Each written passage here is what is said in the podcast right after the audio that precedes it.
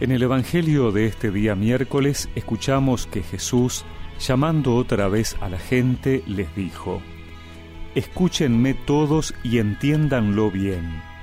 Ninguna cosa externa que entra en el hombre puede mancharlo. Lo que lo hace impuro es aquello que sale del hombre. Si alguien tiene oídos para oír, que oiga. Cuando se apartó de la multitud y entró en la casa, sus discípulos le preguntaron por el sentido de esa parábola. Él les dijo, ¿Ni siquiera ustedes son capaces de comprender? ¿No saben que nada de lo que entra de afuera en el hombre puede mancharlo? Porque eso no va al corazón sino al vientre, y después se elimina en lugares retirados. Así Jesús declaraba que eran puros todos los alimentos.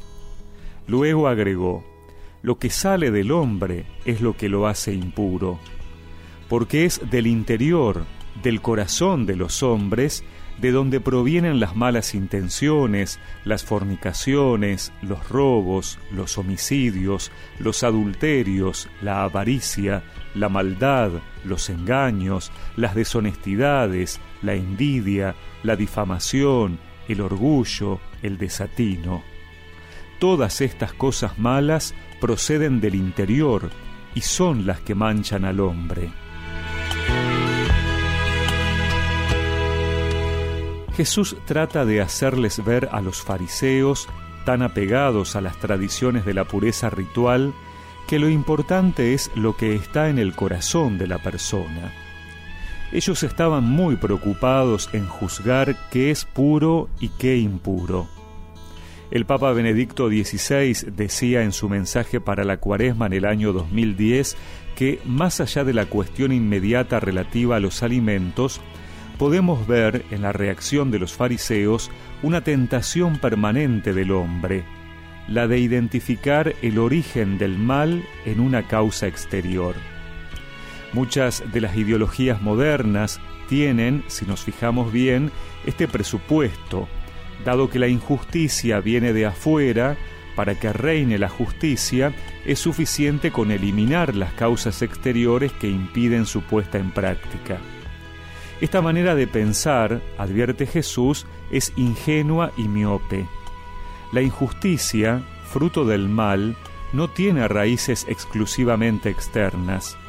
Tiene su origen en el corazón humano, donde se encuentra el germen de una misteriosa convivencia con el mal. Lo reconoce amargamente el salmista cuando dice, Mira, en la culpa nací, pecador me concibió mi madre. ¿Cómo puede el hombre librarse de este impulso egoísta y abrirse al amor? Para entrar en la justicia es necesario salir de la ilusión de la autosuficiencia, del profundo estado de cerrazón, que es el origen de nuestra injusticia. En otras palabras, es necesario un éxodo más profundo que el que Dios obró con Moisés, una liberación del corazón que la palabra de la ley por sí sola no tiene el poder de realizar. Cristo es el modelo y la fuente que nos abre a los demás, porque Él mismo se ha entregado para nuestra salvación. Él es el que nos purifica interiormente y nos hace dignos del amor de Dios.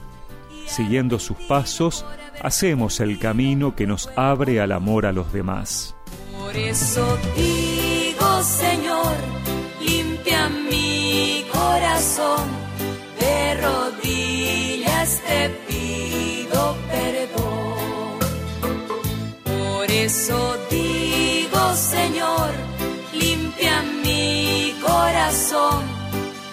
reconciliarme quiero con vos. Y recemos juntos esta oración. Señor, limpia mi corazón de todo aquello que no me permite amarte a ti y a los demás. Ayúdame a abrirme al amor. Amén. Y que la bendición de Dios Todopoderoso, del Padre, del Hijo y del Espíritu Santo los acompañe siempre. Lléname de tu espíritu dame tu amor, renuévame. Por eso